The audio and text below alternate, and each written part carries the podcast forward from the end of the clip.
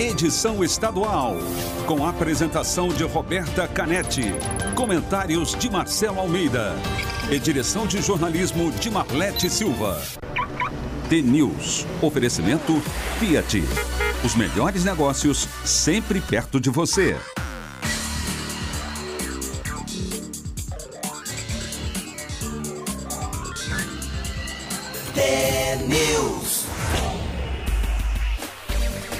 São sete horas e um minuto. Um ótimo dia para você que está sintonizado na Rádio T, a maior rede de rádios do Paraná. Você acompanha agora as principais notícias do dia e participa da nossa programação pelo WhatsApp 41 992770063. A gente também está nas redes sociais, no Facebook e no Instagram. Curta o TNews no ar. O TNews desta quarta-feira, 1 de julho de 2020, começa agora.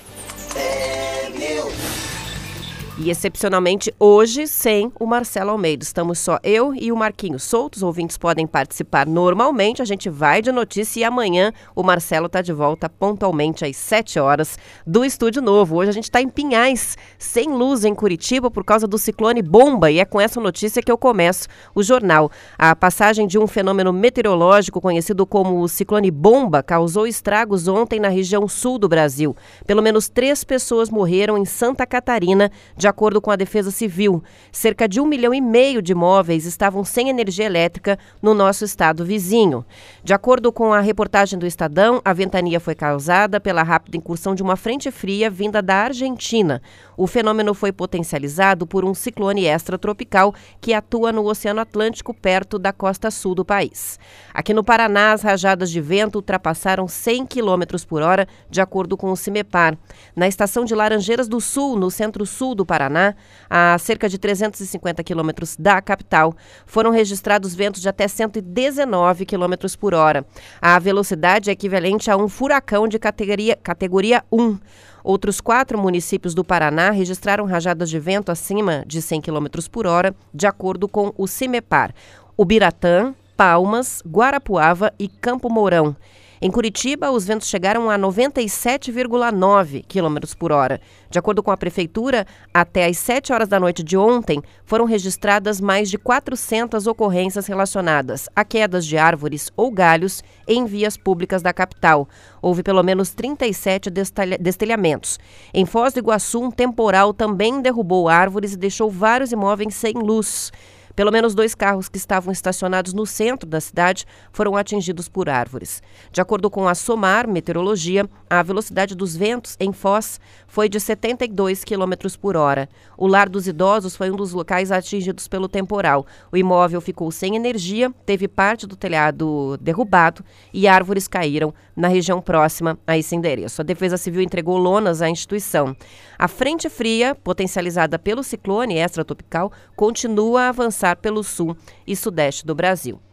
Vários ouvintes já mandaram registros desde ontem é, do que aconteceu em cada cidade do Paraná com relação ao temporal e esse ciclone bomba, é o nome do, do ciclone que atingiu boa parte do estado. É, continua enviando pelo 419-9277-0063 e a gente vai compartilhando nas nossas redes sociais para mostrar essa situação. Nadir mandou para a gente foto da chuva de granizo e como ficou o pátio do Parque Industrial da Coamo em Campo Mourão ontem à tarde forrado de gelo. Mandem fotos pra gente, Daniel de Colombo, uma foto do amanhecer chegando aqui. Bom dia, nem parece que tivemos a tormenta de ontem, diz o ouvinte. O querido de São José dos Pinhais está desde 6 horas da manhã na escuta da Rádio T, estava ansioso por ouvir o T-News, quer saber também notícias sobre é, essa situação do clima, né? José Lopes de Guaratuba mandou fotos da praia, mas antes do temporal. Praia de Guaratuba estava cheia ontem. Participem com a gente e vamos à previsão do tempo com o Zé Coelho tempo e temperatura. Olá, Roberta, muito bom dia a você, aos amigos do Paraná. Que susto! Apesar do susto, ontem a Defesa Civil destacou que não houve registros de feridos desalojados ou desabrigados até o momento. Não há previsão de repetição de temporal nesta quarta-feira. Na região leste pode variar um pouco. Destaque para hoje é a queda acentuada de temperatura o extremo sul com 4 graus de mínima, na região oeste com 9 graus de mínima. Toledo segue com 6 graus de mínima, a máxima pode chegar a 13 graus. não há previsão de chuva. O Ricardo, morador de Ubiratã, está preocupado e pergunta se pode voltar a acontecer temporal que aconteceu ontem. Bom, Ricardo, esse ciclone extratropical já se foi na tarde de ontem. Causou diversos prejuízos, mas graças a Deus não retorna não. Hoje será dia de sol e pode ter geada agora pela manhã na região de Ubiratã, mínima 4 graus, máxima 11 graus. Paranavaí, sol com pancadas de chuva de manhã, muitas nuvens à tarde e à noite o tempo fica firme, mínima 9 graus, máxima 20 graus. Jacarezinho, pancadas de chuvas, mínima 7 graus, máxima 18 graus. Curitiba, Susto também aos curitibanos, queda de energia em vários bairros na capital. A Copel informou que 193 mil unidades consumidoras ficaram sem luz por volta das 18h30, pelo menos na capital. 37 bairros foram afetados. Vídeos fakes circularam também nas redes sociais que poderia voltar o temporal. Não procede, gente. A previsão de hoje é com sol entre algumas nuvens, não chove, mínima 7 graus, máxima 17 graus. Paranaguá, Tempo firme, mínima 13 graus, máxima 24 graus. Roberta. Obrigada pelas informações, Zé Coelho. E os ouvintes mandando várias, vários registros, várias fotos. Uh, a gente recebe aqui as imagens da chuva de granizo. Cirlei está mandando para gente. É, em Campo Mourão, cada pedregulho ele fotografou o quintal ali, a grama cheia de gelo e também colocou algumas pedras na mão para mostrar a situação. Em Curitiba também choveu granizo, algumas pessoas registraram danos às janelas, vidros quebrados, mas parece que na região de Campo Mourão essa chuva de granizo foi bem mais intensa. A gente recebe aqui também a Anne manda para a gente um vídeo do, da situação em Telemaco Borba, ontem por volta das 5 horas da tarde, também com o ciclone. A Porto de Imbituba, chega aqui a imagem enviada pelo Anderson, é o Dentinho, terminal de contêiner de Itapuá, também atingido. Ah, recebemos agora imagens da destruição da Fran, que está mandando a foto, imagino que seja a região de Ubiratã, que inclusive foi mencionada aí pelo Zé Coelho. Ah, só complementando, Telemaco Borba, a situação também de muito granizo e destruição por causa da chuva. O Toninho participa com a gente, Campo Mourão, indo de Campo Mourão a Maringá, mostrando o amanhecer já com o céu aberto hoje, sem previsão previsão de novos temporais, como já reforçou o Zé Coelho. O Magalhães está mandando para a gente é, a situação de Cascavel, é, que também foi atingida pelo temporal. Vilton de Ourinhos diz que susto, foi feio de ver. Também a, na divisa, já no estado de São Paulo, região de Ourinhos. Há muitas participações chegando. Vão mandando para a gente as imagens, a gente compartilha nas redes sociais com os outros ouvintes. E vamos falar sobre o decreto estadual assinado ontem pelo governador Ratinho Júnior, que já está gerando alguns questionamentos, alguma polêmica, porque restringe o comércio em algumas cidades, algumas regiões do estado. O governador anunciou ontem essas medidas mais rigorosas para conter a evolução da pandemia do novo coronavírus no Paraná. As ações constam neste decreto 4.942 e passam a valer já hoje. A gente tem ouvintes relatando em cidades que estão incluídas no, nessas 134 afetadas pelo decreto de academia em funcionamento. Não pode, já não podia academia é, em algumas regiões do estado e agora ainda menos. O documento define parâmetros mais rígidos de controle da circulação de pessoas, do funcionamento de atividades econômicas nos municípios, que compõem sete regionais de saúde.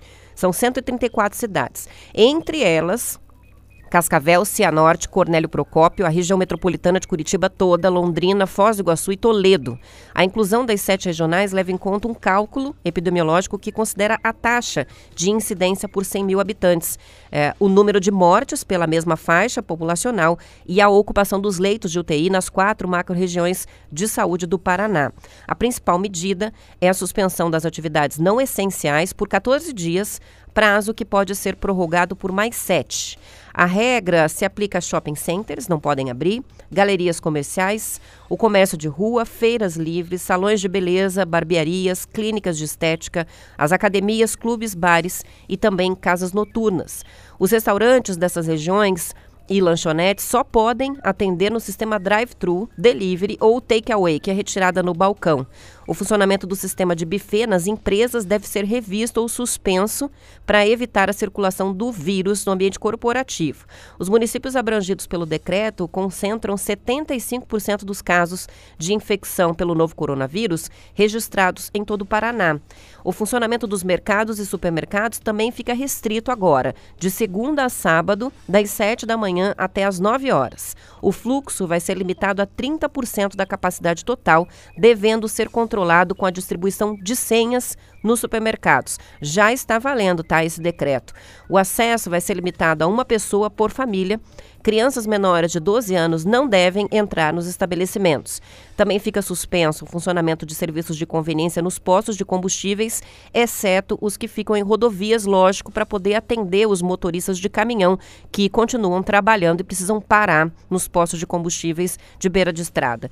O transporte público nessas cidades só pode atender funcionários de serviços considerados essenciais e os veículos só podem circular com quantidade limitada de assentos. De assentos. O decreto também orienta que reuniões de caráter pessoal devem ser feitas é, de forma virtual e, quando imprescindíveis, que seja na quantidade máxima de cinco pessoas, desde que seja possível manter o afastamento de dois metros entre elas. A fiscalização vai ficar a cargo da Secretaria de Segurança Pública, em parceria com guardas municipais dessas cidades. As multas para infratores vão de 106 reais, que é uma unidade padrão fiscal do Paraná, a 533 reais para as pessoas físicas e entre R$ 2.132 e 10.660 reais para as empresas. Esse valor pode ser dobrado em caso de reincidência.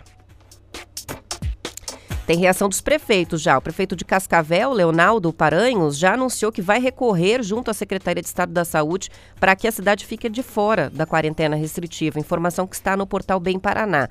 Já o prefeito de Curitiba, Rafael Greca, informou ontem mesmo que a capital apoia as medidas. Um decreto municipal faz as adequações necessárias para que a quarentena restritiva funcione em Curitiba, que teve 404 novos pacientes testando positivo para a doença nas últimas 24 horas.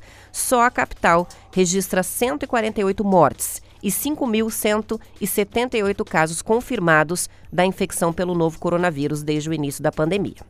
Vamos para um rápido intervalo e a gente já volta com mais informações do Paraná.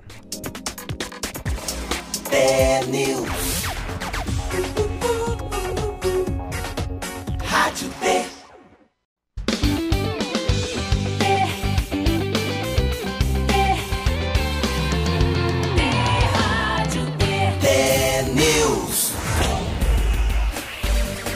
São 7 horas e 17 minutos. Participações que chegam pelo 41992770063. Muitas imagens do ciclone em diferentes regiões do estado e a gente também recebe aqui a participação, vamos ver pela, pela ordem. Em Fazenda Rio Grande, está participando com a gente aqui o Renato, mandou um vídeo falando o barulho assustou muito ontem do vendaval é, nessa região. O Wellington Flauzino, de Campo Mourão, também mandou fotos da chuva de granizo, ah, o gramado completamente branco ali com as pedras de gelo na região de Campo Mourão.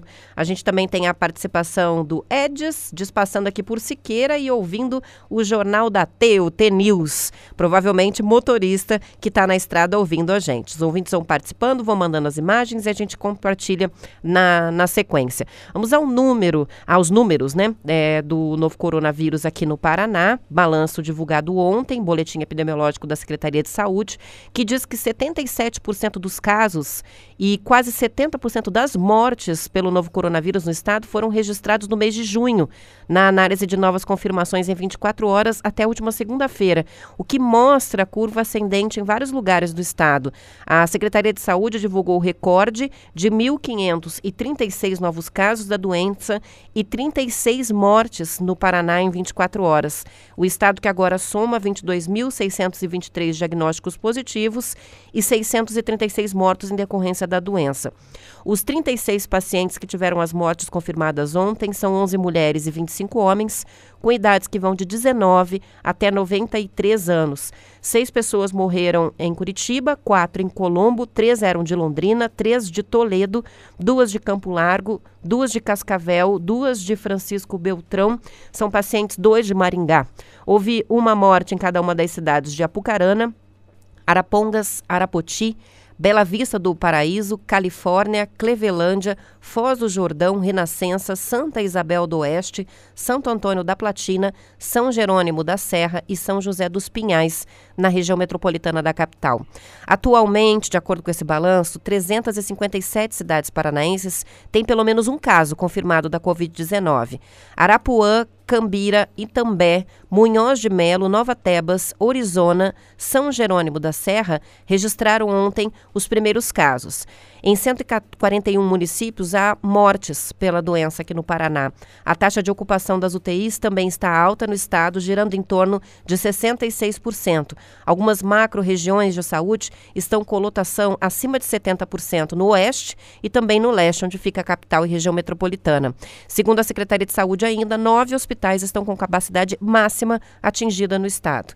O secretário de Saúde, Beto Preto, disse ontem que a curva de casos aumentou no último mês de junho com o aumento da testagem, mas que nos últimos 15 dias também diminuiu muito o índice de isolamento social no Paraná. Está em menos de 40% durante a semana. O mínimo, segundo o secretário, deveria oscilar entre 50% e 55%.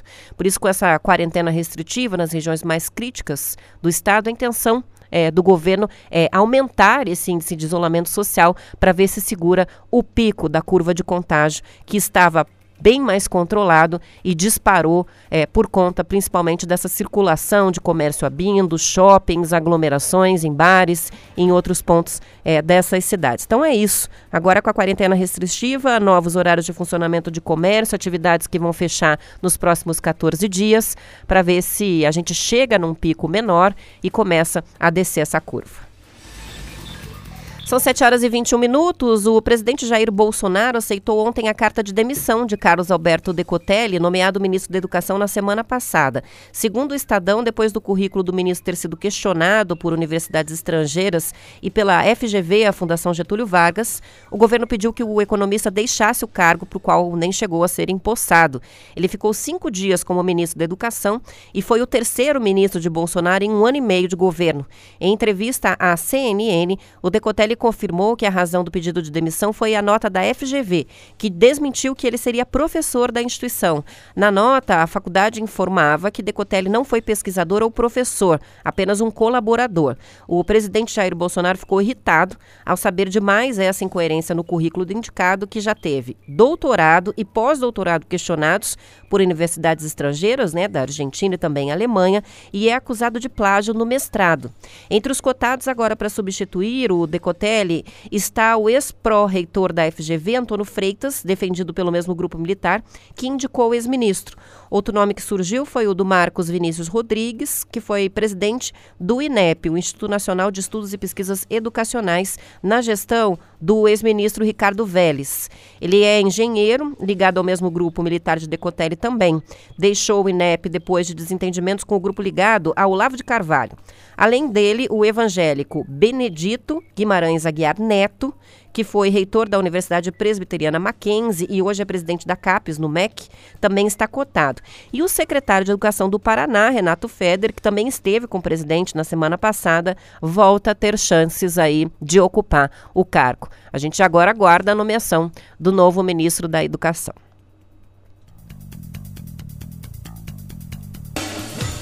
O dia não foi nada fácil para o presidente Jair Bolsonaro ontem nas redes sociais, além dessa questão, né, do ministro da Educação, de toda a polêmica envolvendo o currículo Lattes do ministro, que tinha várias inconsistências, a história do cachorro adotado pela família do presidente, mas que tinha um dono, provocou uma onda de memes.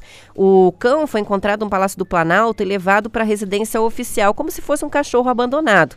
Com as fotos do bichinho divulgadas no Instagram da primeira-dama Michele Bolsonaro, os verdadeiros donos reconheceram e se manifestaram. O cão não estava abandonado, havia fugido atrás de uma cadelinha no cio. E batizado de Augusto pela família do presidente, o cachorro, na verdade, se chama Zeus. Já foi devolvido para a família, é, inclusive a primeira-dama postou foto é, lamentando a partida dele, mas lógico, reconhecendo que se tem dono volta para casa. É, e tá aí a polêmica. Agora o nome ninguém entendeu né? Por que, que foi batizado de Augusto? Será que é referência a alguém? Ah, homenageando quem será que a família Bolsonaro colocou o nome do cachorrinho de Augusto? Algum palpite? Os ouvintes podem participar com a gente pelo nosso canal principal, que é o WhatsApp, 419-9277-0063, ou então pelas redes sociais, Facebook, Instagram, arroba TNews no ar.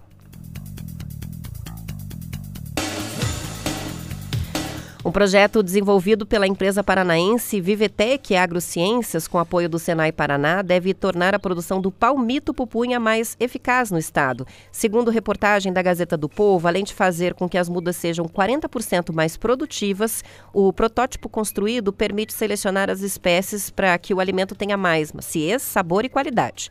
Hoje o Paraná é o quarto na produção nacional de palmito pupunha, mas a expectativa é que futuramente a área plantada aumente. A empresa empresa de Marechal Cândido Rondon criou um equipamento que facilita a clonagem das plantas que apresentam as melhores características para consumo. Assim, é possível promover o, crescimento por uso do meio da cultura líquida, eliminando um grande gargalo da produção, que era o crescimento rápido e uniforme das plantas cultivadas in vitro. O processo com o protótipo em, já está em andamento, mas ainda é necessário esperar cinco anos para que o produto chegue ao mercado em larga escala.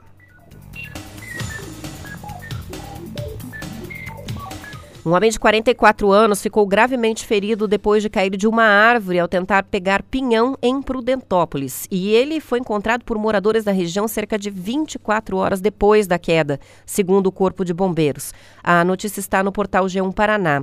A queda foi de uma altura de 7 metros. A vítima perdeu a consciência, desmaiou e acordou horas depois. O homem foi encaminhado ao Hospital Sagrado Coração de Jesus, onde está internado. A colheita e venda do pinhão estão liberados no Paraná, é a época, mas o Instituto Água e Terra, vinculado à Secretaria de Desenvolvimento Sustentável do Turismo, divulgou já no início desse período a recomendação de que a semente seja colhida de pinhas que já caíram no chão, que é um sinal garantido da maturação. Além disso, evita que a pessoa corra risco de quedas como essa que aconteceu em Prudentópolis, né, ao subir na araucária. Quando o pinhão cai no chão, também é oportunidade para animais, como a cutia, ajudarem a semear em outros lugares, garantindo a reprodução da araucária. A semente da araucária se forma dentro de uma pinha fechada, que com o tempo vai abrindo até liberar o pinhão qual precisa de quatro anos para completar o amadurecimento. As pinhas maduras desprendem dos galhos, geralmente entre os meses de abril e agosto, e quando arrebentam, esparramam as sementes do interior. Mesmo sendo colhido na data permitida, é proibido o consumo e venda do pinhão verde.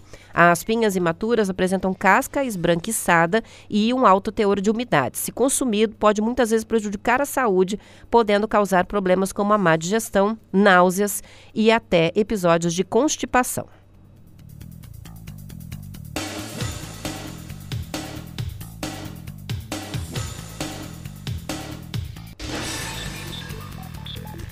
Gente recebe aqui foto do amanhecer é, dentro do caminhão, mandou o, o, o Cleiton, disse com o Cleiton na rodagem, ligados na Rádio T, é o boneco de Jataizinho, provavelmente hoje ele está de copiloto, mandando pra gente uma foto muito linda. Depois do temporal, hoje tá bonito amanhecer, aqui em Pinhais também céu limpo, o sol já aparece, é, parece que terminou, né? A questão do ciclone. A gente tem também o Anderson Assunção de Arapoti. Ele está no caminho próximo à Vila Velha, em Ponta Grossa, na estrada. Também o céu bem colorido, tá bem bonito o dia na região dos Campos Gerais.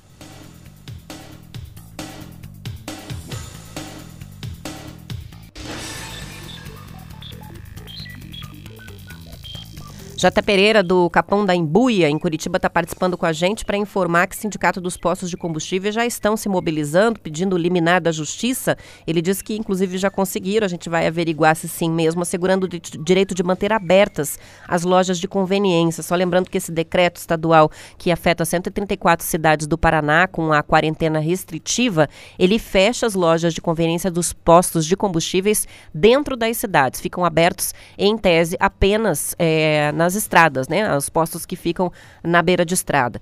Mas está aí a informação dessa mobilização dos donos de postos de combustíveis para manter essa atividade funcionando apesar do decreto.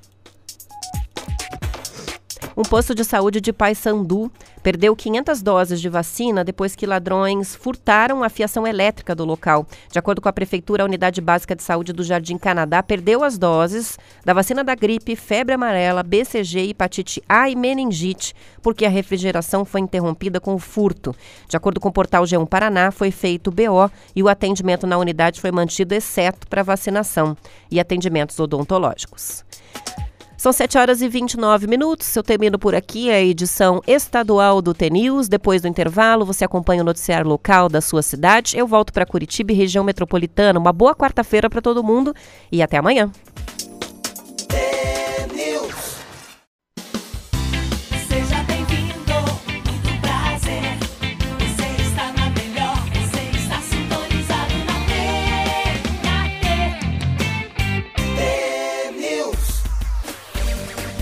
Sete horas e 34 minutos, o Get Ninjas, o maior aplicativo de contratação de serviços da América Latina, registrou aumento na demanda por advogados e descobriu que a maior parte dos pedidos são relacionados a divórcio. 47% e pensão alimentícia 20%. Os dados são referentes aos primeiros dias de junho, em comparação com o início do mês anterior. Segundo o portal Bem Paraná, desde março, o Get Ninjas vem monitorando os impactos da Covid-19 no setor de serviços autônomos. O aplicativo identificou ainda que 70% das solicitações são relacionadas à vara de família. A procura por informações sobre separação está se tornando frequente durante a pandemia e já foi registrada em diferentes países como China, Portugal, Estados Unidos e Itália. De acordo com o Google, aqui no Brasil, em março, o site de buscas registrou um aumento de 82% na pergunta: como dar entrada no divórcio? Eita! São 7 horas e 35 minutos. Uma pesquisa da Rede de Estudos e Monitoramento da Reforma Trabalhista Remir, a partir do projeto da Universidade Federal do Paraná, aponta a piora das condições de trabalho dos entregadores de aplicativos durante a pandemia. Um artigo científico com os resultados foi publicado recentemente na revista jurídica Trabalho e Desenvolvimento Humano. Uma paralisação dos entregadores de aplicativos está prevista para hoje, quarta-feira. Foram aplicados 298 questionários online nessa pesquisa, respondidos por entregadores de aplicativos das principais empresas de plataforma digital no Brasil, como o iFood, o Uber Eats, Rappi e Log, em 29 cidades brasileiras, com concentração em São Paulo, Belo Horizonte, Recife e também em Curitiba. Os entregadores entrevistados, na maioria, são homens, 94,5%, que se reconhecem como brancos ou pardos, 84%. Com idades entre 25 e 44 anos, 78%. Mais da metade, de 57% dos entrevistados, afirmaram trabalhar acima de 9 horas diárias, o percentual que ampliou para 62% durante a pandemia. A jornada de 78% desses entregadores é de 6 a 7 dias por semana. Para os trabalhadores, o aumento da jornada está relacionado a novas contratações durante a pandemia, provocando a redução das chamadas para entregas. Dessa forma, os entregadores passaram a trabalhar mais horas para manter a remuneração. Um levantamento feito por pesquisadores do grupo de, da Clínica Direito do Trabalho da UFPR mostra que no ano passado havia cerca de 5 mil entregadores por aplicativos em Curitiba e região metropolitana. De acordo com o grupo, durante a pandemia, uma empresa contratou cerca de 2 mil entregadores só na capital. O estudo mostra ainda que a maioria destes entregadores, quase 60%, teve queda na remuneração. Antes da pandemia, havia uma concentração dos rendimentos semanais entre 260 e 650 reais, com renda maior chegando a mais de 1.041 reais por semana. O número de trabalhadores inseridos nessas faixas de remuneração reduziu para quase um terço, nessa faixa maior, a de mais de mil reais. De acordo com a pesquisa, a maioria dos, integrador, dos entregadores, 96% deles adota uma ou mais medidas de proteção durante o trabalho, como o uso de álcool gel e máscaras. As medidas adotadas pelas empresas concentram-se mais na prestação de orientações. Quase 60% dos trabalhadores disseram que não estão recebendo nenhum apoio das empresas para reduzir os riscos de contaminação durante o trabalho. Vamos ver como é, como é que vai ser a quarta-feira, né? Com essa paralisação nacional dos entregadores, é, bastante mobilizados, com várias campanhas circulando na internet, nas redes sociais, principalmente uh, nas cidades de São Paulo, também muito movimento nas redes sociais com relação à atividade em Curitiba, mas ainda não se sabe como é que vai ser a adesão a essa mobilização.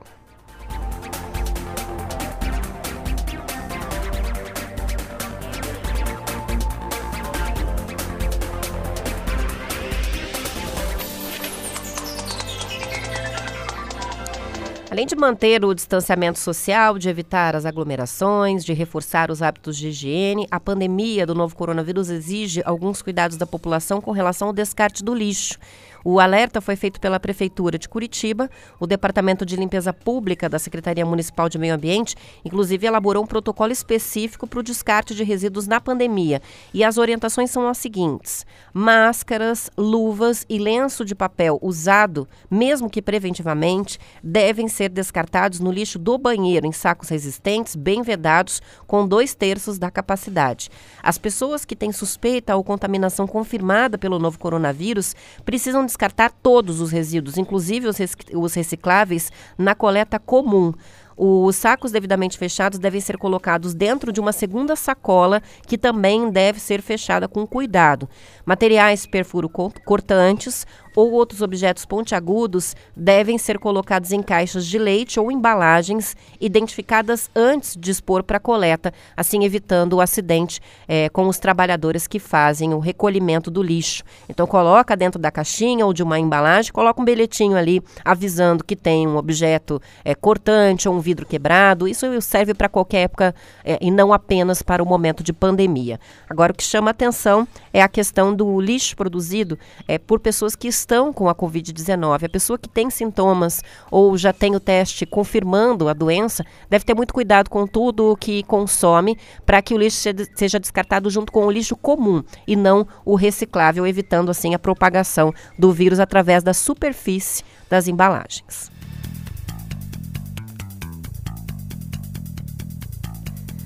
São 7 horas e 41 minutos. Vamos à previsão do tempo local com o Zé Coelho.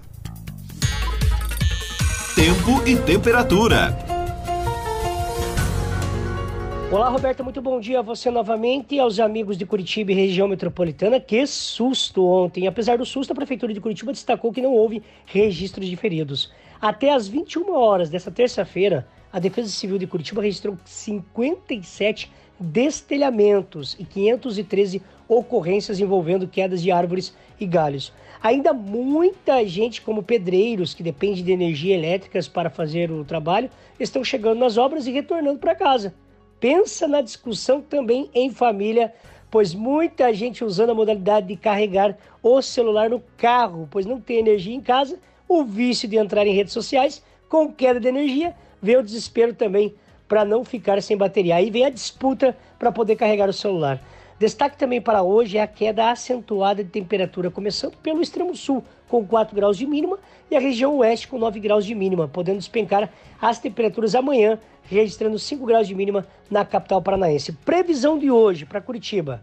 Temperatura de momento é 8 graus, a tendência é que venha caindo nos próximos dias, Tempo firme com abertura de sol agora pela manhã e à tarde também. Mínima 7 graus, máxima 17 graus. Campo Largo, sol entre nuvens, não chove. Mínima 7 graus, máxima 17 graus. São José dos Pinhais. O Jacir, morador do Jardim Cristal, relatou que tem uma big árvore caída no bairro, que ainda está sem energia em sua casa também. Realmente, Jacir, a Copel, em companhia com empresas terceirizadas, da prefeitura estão a todo vapor para poder restabelecer a energia em alguns bairros em São José dos Pinhais. Segue hoje, será mais quente, será mais frio que ontem, sol entre algumas nuvens, não chove, mínima 7 graus, máxima 17 graus. Paranaguá, tempo firme, mínima 13 graus, máxima 24 graus. A Defesa Civil orienta também que a população evite sair de casa enquanto estiver chovendo. Contudo, se a pessoa já estiver na rua, deve evitar se abrigar embaixo de árvores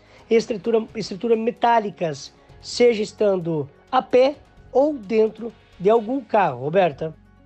Obrigada pelas informações, Zé Coelho. Então é isso. Bombeiros, os funcionários da Copel passaram a madrugada trabalhando, ainda estão trabalhando em vários pontos de Curitiba e região metropolitana, fazendo rescaldo aí dos danos causados pelo temporal, o ciclone. É, bombeiros e equipes da Copel, ah, de acordo com reportagem da RPC, estão na rua ainda, alguns pontos da cidade sem luz. Na manhã de hoje, de acordo com a companhia, 200 mil unidades consumidoras ainda estão sem energia energia elétrica em Curitiba, região metropolitana e também no litoral do Paraná. Além da queda de energia, vários registros de quedas de árvores e também é, problemas com sinal de telefonia. Ontem deu pane na TIM, pane na internet da Copel, que ficou, que caiu em boa parte da cidade por muitas horas. Então hoje é o dia de recolher é, árvore das ruas e restabelecer energia elétrica e os outros serviços afetados pelo temporal. O portal G1 Paraná também destaca uma situação, o telhado de um conjunto habitacional que foi arrancado com força do vento ontem no bairro Campo Comprido, em Curitiba. As imagens são impressionantes. É, dá para ver as telhas voando por cima de outros prédios ali na região do, do Campo Comprido. Apesar do susto, de acordo com o portal G1, ninguém ficou ferido. Alguns carros que estavam estacionados em frente ao local foram atingidos pelas telhas. Um dos veículos ficou parcialmente destruído, com vidros quebrados e a lataria bem amassada. A prefeitura de Curitiba é, informou que às 9 horas da noite, às 9 e meia da noite, registrou 513 ocorrências de queda de árvore ou galhos e 57 destelhamentos por meio da Central 156.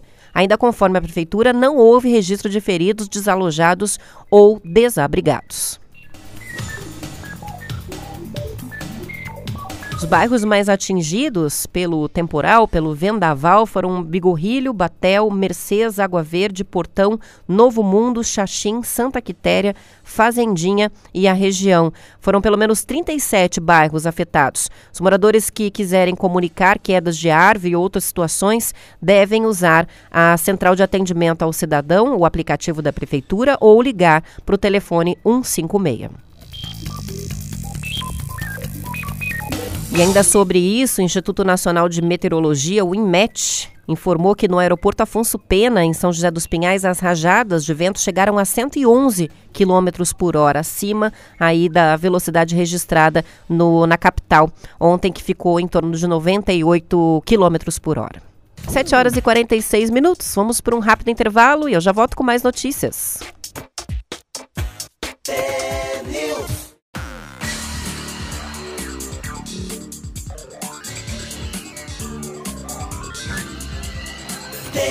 News. São 7 horas e 48 minutos. Deputados aprovaram ontem o texto base da medida provisória 934, que dispensa as escolas e instituições de ensino superior do cumprimento de 200 dias letivos que estão previstos na Lei de Diretrizes e Bases da Educação do país. O texto aprovado foi o substitutivo da relatora, a deputada Luísa Canziani, do PTB do Paraná. Os deputados ainda devem avaliar em nova sessão os destaques ao projeto, o que pode trazer novas alterações ao texto. Depois desta fase, o Senado deve analisar a proposta. De acordo com o Bem Paraná, a medida que vale apenas para este ano é uma tentativa de mitigar os efeitos da pandemia do novo coronavírus na educação. Escolas e universidades em vários estados estão com as aulas presenciais suspensas há meses para evitar as aglomerações e reduzir o risco de propagação da Covid-19. Para as escolas do ensino infantil, da educação infantil, a MP flexibiliza o cumprimento dos dias e da carga horária mínima anual exigida por lei, que são 800 horas por ano. Para o ensino fundamental e também para o ensino médio, o texto desobriga o cumprimento dos dias letivos, mas determina que a carga horária seja cumprida. A MP prevê que o período de carga horária mínima do ano letivo afetado pode ser reposta no ano seguinte. Também determina que os sistemas de ensino que adotarem atividades não presenciais como parte do cumprimento da carga horária devem assegurar que todos os estudantes tenham como acessar o conteúdo. Para isso, a União deve prestar assistência técnica e financeira aos estados, municípios e Distrito Federal para a compra de meios necessários ao acesso de professores e estudantes da educação básica às aulas remotas. O texto prevê repasse de 5 bilhões de reais oriundos do regime extraordinário fiscal financeiro de contratações. Desse total, 3,75 bilhões serão destinados para compra de equipamentos e acesso ao conteúdo. O restante, 1,25 bilhão, deve ser usado para medidas de retorno às aulas. As instituições de ensino superior ficam dispensadas do cumprimento do mínimo de dias letivos, mas a carga horária prevista na grade curricular do curso deve ser mantida. O texto também permite a antecipação da formatura dos estudantes de cursos da área de saúde, incluindo medicina, farmácia, enfermagem, fisioterapia e também odontologia, mas os estudantes devem ter cumprido pelo menos 75% da carga horária do internato, no caso de medicina, ou de estágios curriculares obrigatórios nos outros cursos. As instituições de educação profissional técnica também ficam autorizadas a antecipar a conclusão do curso, desde que sejam relacionados ao combate à pandemia da Covid-19. Esse texto determina ainda que as datas de realização do Enem, do Exame Nacional do Ensino Médio, devem ser definidas em articulação com os sistemas estaduais de ensino. O calendário de programas de acesso ao ensino superior, o SISU e o ProUni, devem ser compatibilizados com a divulgação dos resultados do Enem. O governo adiou a prova depois da pressão dos movimentos estudantis, da população e do próprio Congresso Nacional. Ainda não há uma data definida para a realização das provas do Enem. O governo fez uma enquete para saber a avaliação dos estudantes sobre as datas da prova. O prazo para resposta terminou ontem, dia 30.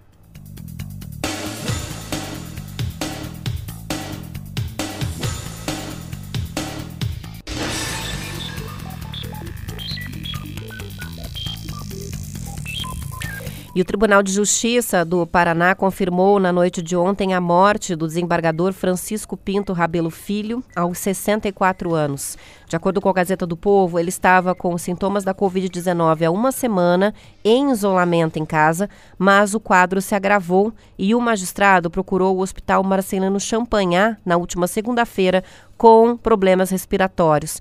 Ele foi internado em unidade de terapia intensiva e entubado, mas não se recuperou. Ainda não há informações sobre velório e enterro. O presidente do TJ Paraná, Alberto Xisto Pereira, decretou luto oficial de três dias. A Associação dos Magistrados do Paraná, a AMAPAR, emitiu nota de pesar assinada pelo presidente Geraldo Dutra de Andrade Neto, prestando condolências à família do desembargador.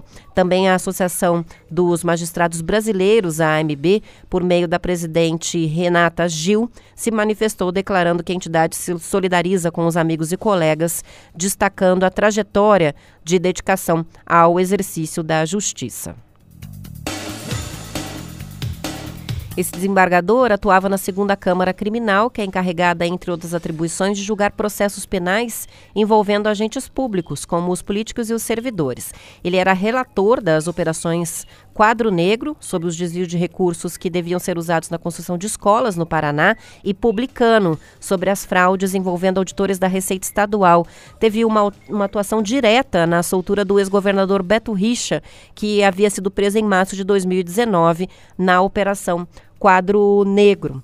De acordo com a Gazeta do Povo, baiano de Bicaraí, ele se formou em Direito pela Universidade Estadual de Maringá, passou no primeiro concurso de juiz substituto lá em 1986 e foi designado para Cianorte. Aprovado para o cargo de juiz em 87, ele atuou na cidade gaúcha, Mandaguaçu, Paranavaí, Ponta Grossa e Maringá, até chegar a Curitiba.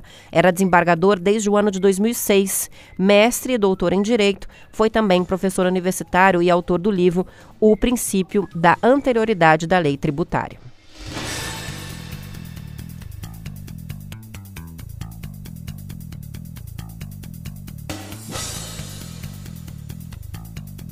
Muitas reclamações nas redes sociais do funcionalismo público municipal com relação a atraso nos pagamentos. A Prefeitura de Curitiba está informando em nota que os recursos necessários para o pagamento dos salários dos servidores e dos benefícios previdenciários de aposentados e pensionistas referentes ao mês de junho foram destinados à Caixa Econômica Federal, como de costume, com a antecedência de sempre, mas que os salários e benefícios são depositados nas contas dos servidores e beneficiários normalmente no último dia útil do mês ao longo do dia.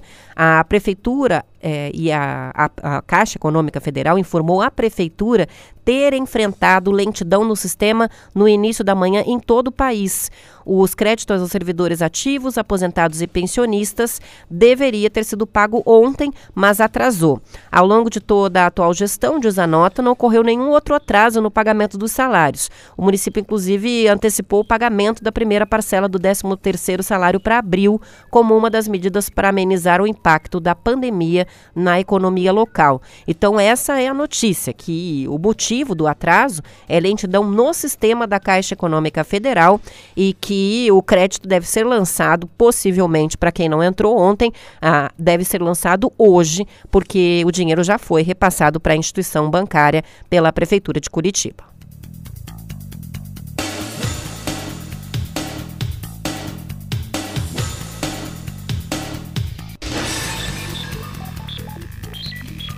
A gente tem muitos ouvintes que sempre cobram a atualização de boletins epidemiológicos de outras doenças com uma situação mais grave no estado e o boletim quinzenal da dengue foi divulgado ontem pela Secretaria de Saúde e apresenta sinais de redução dos índices da doença, como é esperado por causa do inverno. Quatro municípios tiveram autoctonia excluída nesta publicação, ou seja, deixaram de registrar casos com origem no próprio município. As cidades são Céu Azul, Engenheiro Beltrão, Icaraíma e Paranavaí. A mudança na temperatura temperatura é um dos fatores que influenciam o resultado. Com a chegada dos dias frios, o mosquito transmissor da dengue, o Aedes aegypti, diminui a circulação e assim a proliferação fica mais atenuada. Outro fator avaliado são as atividades de combate feitas pelos municípios por meio das regionais de saúde, é, com a coordenação da vigilância ambiental da Secretaria de Saúde. Cerca de 70 cidades receberam ações para remoção técnica dos criadores do mosquito, com a participação das equipes de profissionais da própria Secretaria Estadual. Além disso, disso, a secretaria informa que realizou capacitações em várias cidades, tanto para a eliminação dos grandes fo focos quanto para manejo clínico à doença. Entre fevereiro e junho, o governo fez um aporte de 7 milhões de reais para 216 municípios nas ações de combate à dengue no estado.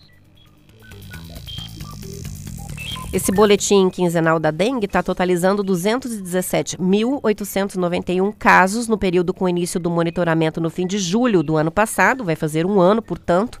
São 5.817 casos a mais do que no informe anterior divulgado há 15 dias.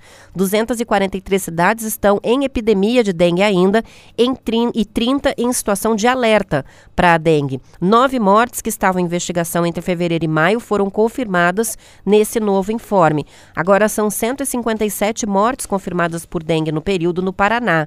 Três foram de moradoras de Maringá, dois homens, um de 89 anos, que era portador de doença autoimune, e outro de 81 anos sem comorbidade, além de uma mulher de 63 anos com hipertensão e artrite reumatoide. Uma morte foi em Foz do Iguaçu, um homem de 68 anos que também tinha hipertensão e diabetes, um de Cascavel, o caso é de uma mulher de 66 anos, também com hipertensão e diabetes, um em Francisco Alves, mulher de 61 anos, também com com doenças pré-existentes.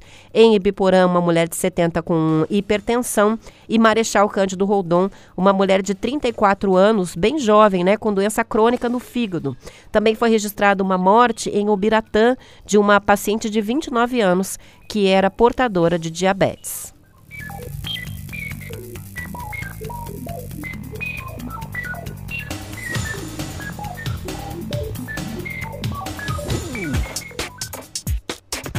Tem muitas participações aqui nas redes sociais, tanto no Instagram como no Facebook. A foto que foi colocada ontem da Zenir e do Marcelo Almeida operando a nova máquina de café do estúdio do Tenils em Curitiba. É uma máquina que ele prometeu, inclusive, aqui no ar, é, de café expresso.